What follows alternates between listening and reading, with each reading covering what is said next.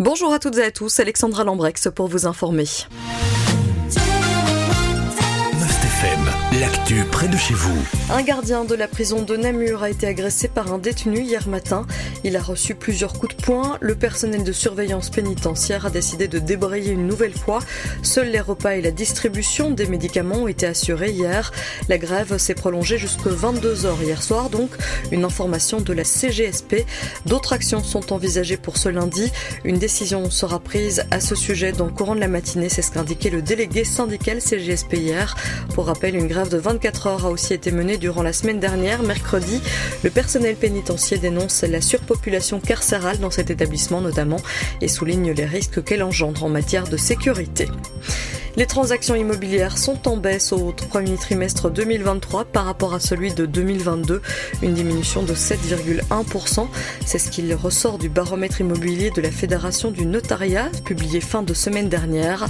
La baisse de l'activité était de 3,5% en Wallonie, 5% à Bruxelles et 9,2% en Flandre. Dans le sud du pays, seules les provinces de Namur et du Hainaut ont su tirer leur épingle du jeu. Elles enregistrent une hausse. Elle est de 4,4% pour la province Namur. La Fédération royale du notariat belge souligne cependant une hausse des opérations par rapport à la période qui précède la pandémie de coronavirus. La Wallonie progresse le plus avec une augmentation des transactions immobilières de 12,2% par rapport à 2019. En ce qui concerne les prix, les notaires observent une stabilisation du prix des maisons et des appartements par rapport à l'année dernière.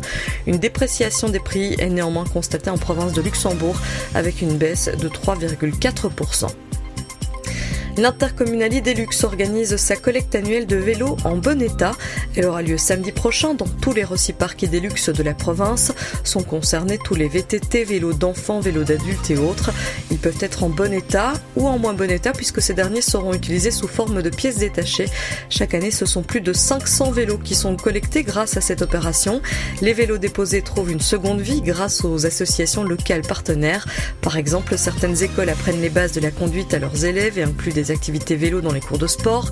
Des CPAS offrent des vélos d'occasion à leurs bénéficiaires ou des ateliers vélo peuvent développer davantage leurs activités. Pour plus d'informations concernant cette collecte annuelle de vélos d'Idelux, vous pouvez consulter le site internet de l'intercommunal. Enfin, l'esplanade d'ici a été inaugurée hier à Namur. Il s'agit de l'espace situé en face de Namur Expo. Une statue du chanteur du groupe australo-britannique Brian Johnson y est aussi érigée. L'initiative émane de quatre fans du groupe de rock, indique nos confrères de la Meuse. Elle vise à célébrer le premier concert de la tournée Back in Black. Il a eu lieu en 1980 dans cette salle de la capitale wallonne devant 2000 personnes. C'était aussi le premier concert de Brian Johnson. La statue du chanteur a été réalisée par la Cogno, basée à Libramont, province de Luxembourg. Elle a été subventionnée par quelques 450 femmes du groupe grâce à un financement participatif. Il a permis de récolter quelques 29 000 euros. Les noms de toutes ces personnes sont d'ailleurs gravés dans le marbre qui constitue cette statue pour rendre le lieu plus convivial. 16 chaises gravées ont aussi été installées sur cette esplanade.